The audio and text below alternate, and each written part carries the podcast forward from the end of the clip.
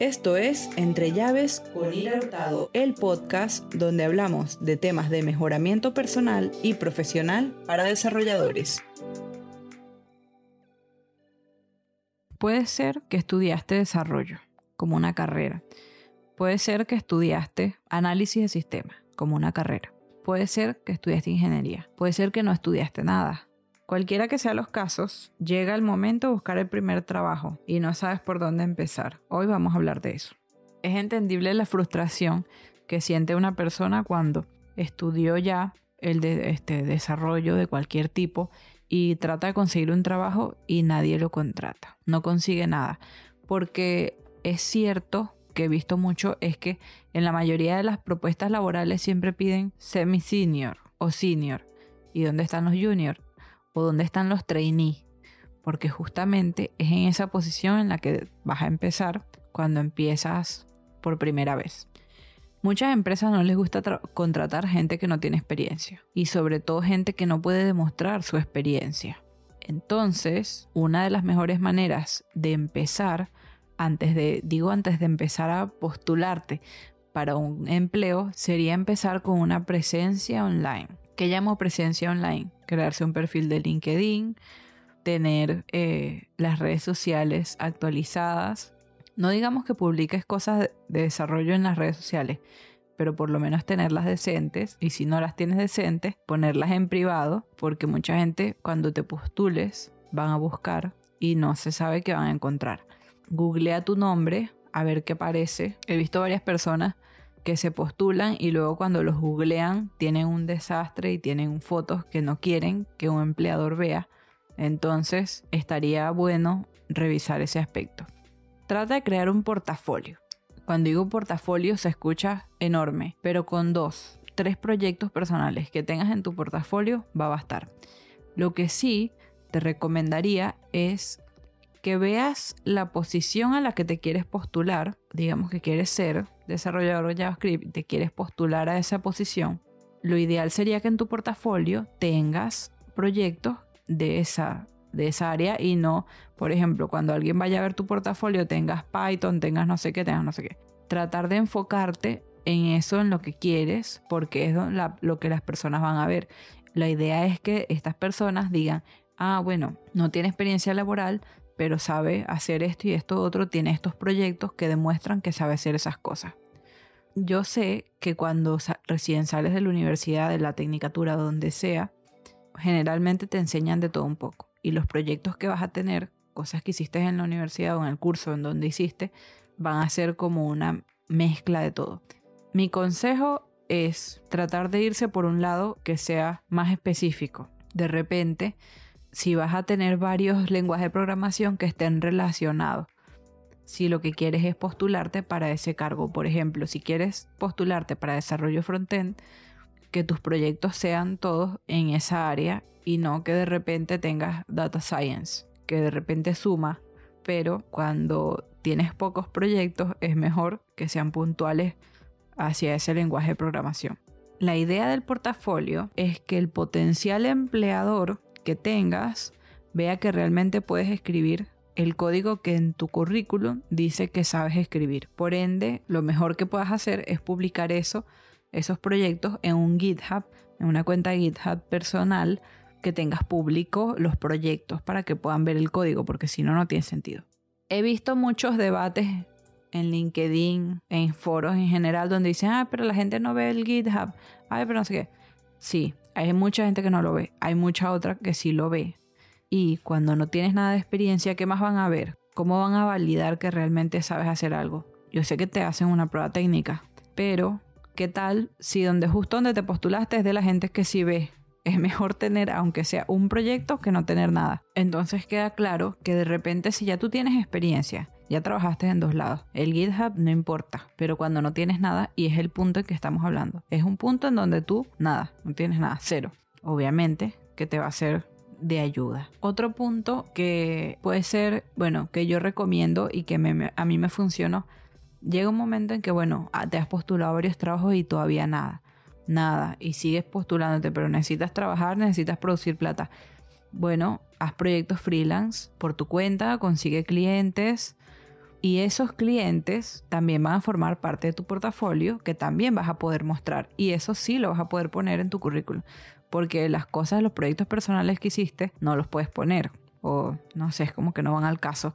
Pero sí puedes colocar, he sido freelance de tal a tal fecha. Ah, bueno, está bien. He tenido tantos proyectos y eso puedes poner un enlace a los proyectos que has tenido. Y eso sí está bien suponte que, eh, no sé, quieres ser desarrollador de apps. Bueno, haz una app de proyecto personal, pero públicala en el, Google Store, en el Apple Store, en lo que sea, y así la gente la puede ver, la puede usar, puede ver la utilidad. También otra cosa es que en vez de GitHub publiques el proyecto. El GitHub es gratis. Si publicas un proyecto, eh, digamos que ya con su dominio y su cuestión es diferente porque te va a costar eh, dinero, puedes usar un servicio tipo Netlify, que es gratuito, te hace el, hosting, digamos, eh, y se conecta con el GitHub, pero y si tú quieres un dominio personal, o sea, propio, tendrás que comprarlo. Pero si no, te puede salir gratis en ese aspecto también y puedes mandar la URL, ah, mira, esta, esta app web la hice yo, o esta app de Android la hice yo. Y eso te va a ayudar, porque al final, cuando es la primera vez, que vas a buscar un trabajo, tú lo que tienes que es que asegurarle a esa persona que te va a hacer un contrato, a esa empresa, que tú realmente puedes entregar el resultado que ellos están esperando. Porque esa es la desconfianza que existe, que de repente ellos te contraten y hagan, te firmen un contrato, todo no sé qué, hagan un gasto administrativo para ellos y después cuando se den cuenta, cuando te pongan a trabajar, tú la verdad es que no, no sabes hacer nada de lo que ellos esperan que tú hagas. Por eso es que tenemos que demostrar las cosas, que sí puede pasar de que te contraten todo y después se den cuenta de que no, nada, eh, puede pasar, pero tienen menos probabilidades y lo que hacen es guardarse las espaldas. Otro punto es que te prepares para las entrevistas. Si es tu primera vez, obviamente van a ser tus primeras entrevistas y de repente vas a estar nervioso nerviosa y es normal, pero también tienes que tener en cuenta de que tienes que ya tener como un pitch armado. Mucha gente no lleva nada y fracasa. Pero tienes que tener algo ya armado donde ya tú sepas qué vas a decir. Cuando te pregunten esto, generalmente preguntan casi lo mismo en todas las entrevistas. Ir con confianza, saber que, bueno, que tú sabes lo que vas a decir y que además sabes de lo que estás hablando y por ende tienes confianza en ti y en tu proceso. Además de eso, la mayoría de los lugares hacen entrevista técnica y además hacen una prueba. Es prepararse también para eso. Hay muchos videos de YouTube y todo eso donde te explican cómo prepararte para una entrevista técnica, donde te explican más o menos qué es lo que tienes que estudiar para las pruebas que te hacen. Todo va a depender de para lo que te estás postulando. A mí en, el, en trabajos anteriores no me hicieron prueba de nada, solo confiaron en mí. Eh, bueno, digamos que confiaron en mí, ok, salió todo bien, bien en el, trabajo donde, está, eh, donde estoy actualmente sí me hicieron eh, prueba técnica y bueno, obviamente la prueba varía de empresa a empresa y hay, hay unas pruebas que te van a decir te tomas una semana para hacerlo, hay una prueba que te dice que lo más rápida que puedas, hay, otras pruebas que te dicen que tardes todo lo que tú quieras y lo entregues cuando puedas. Todo eso va a formar parte de la evaluación.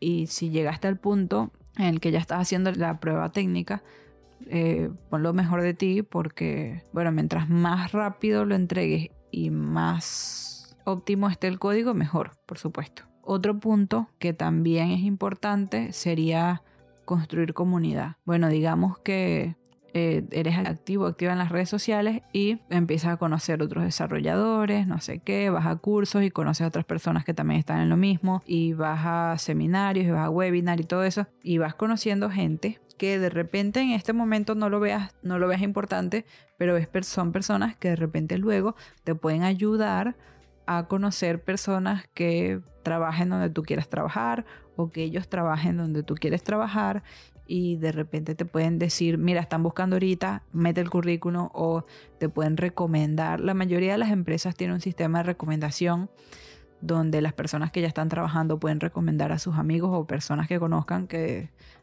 trabajen de lo mismo.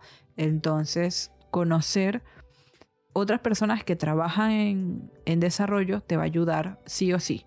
Porque, bueno, de repente te abre las, las puertas en, un nuevo trabajo o solamente las puertas al conocimiento, que también es importante, o simplemente apoyo en cualquier, en cualquier aspecto va a ser algo bueno para ti. La comunidad del desarrollo es muy grande y hay muchos meetups, muchas reuniones presenciales donde se reúnen y la gente charla y se conoce y bueno, eso es, es bueno. Otra cosa que de repente te va a tocar hacer es, es trabajar gratis. Hay un como un problema. La gente dice que no hay que trabajar gratis y tal, qué sé yo. Es cierto, pero de repente tu primerísimo, tu primerísimo cliente no le cobras nada porque es tu hermano o es tu prima o tu amiga y obviamente no le cobras nada. Y bueno, no es que lo vas a hacer siempre, es solo la primera vez, la segunda vez y listo pero te va a ayudar a construir tu portafolio. Un portafolio de proyectos personales está bien, pero un portafolio de proyectos reales está mucho mejor. Y eso es algo importante. Si puedes obtener certificaciones, mejor. La mayoría de las cosas de código tienen proceso de certificarse y las empresas lo aprecian mucho porque eso ellos pueden luego decirle a sus clientes o a quien sea, ay, mira, nuestros desarrolladores están certificados por tal y cual. Entonces, si tú ya sabes, tienes en la mira, ah, no, yo quiero ser desarrollador.net, bueno, eh, trata de certificarte. Hay cursos y están las certificaciones y las puedes pagar. Y mientras más certificaciones tengas en esa área específica que quieres trabajar, mejor.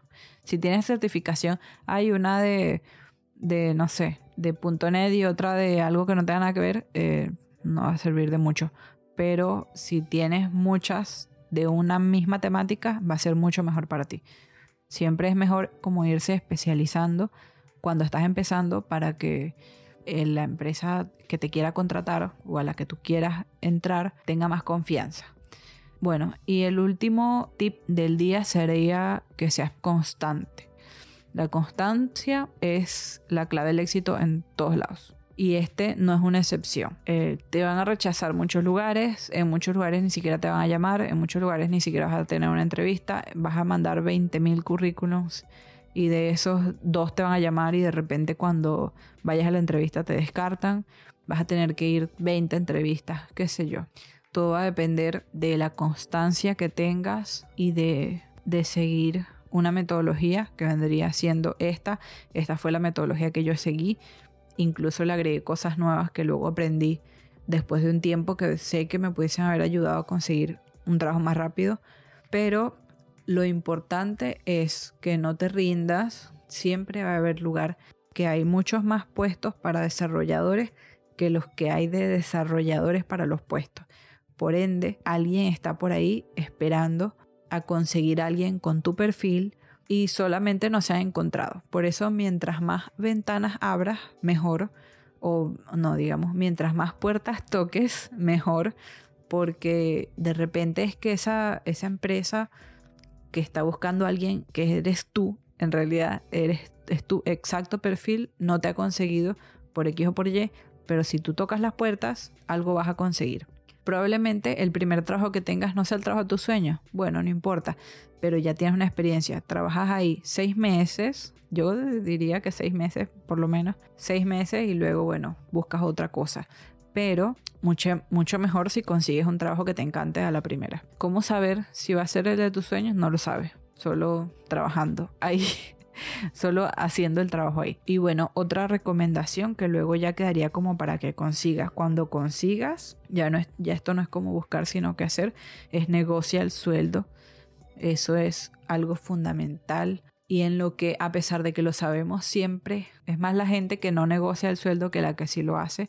Negocia el sueldo hacia el futuro. Si vives en Latinoamérica y si estás consiguiendo un trabajo en Latinoamérica, la inflación, todo eso cambia y negocia eso al futuro. Negocia tus vacaciones, negocialo todo. Todo porque a pesar de que tú estás necesitando ese trabajo, en realidad tú le vas a aportar a la empresa también y no es como una caridad, no es como que ellos, ay, bueno, te van a pagar por poco, pobrecito, sino porque tú estás ofreciéndole valor a la empresa también. Y cuando tú sabes cuánto vales, puedes pedir todo. Obviamente sin, sin irte a los extremos y además sin, sin tampoco irte hacia las estrellas. Tienes que saber cuando buscas, siempre te van a preguntar que cuánto quieres ganar, en la mayoría de los casos. Y cuando buscas, antes tienes que ver cuál es el promedio del área, porque cada área de desarrollo gana de una manera diferente.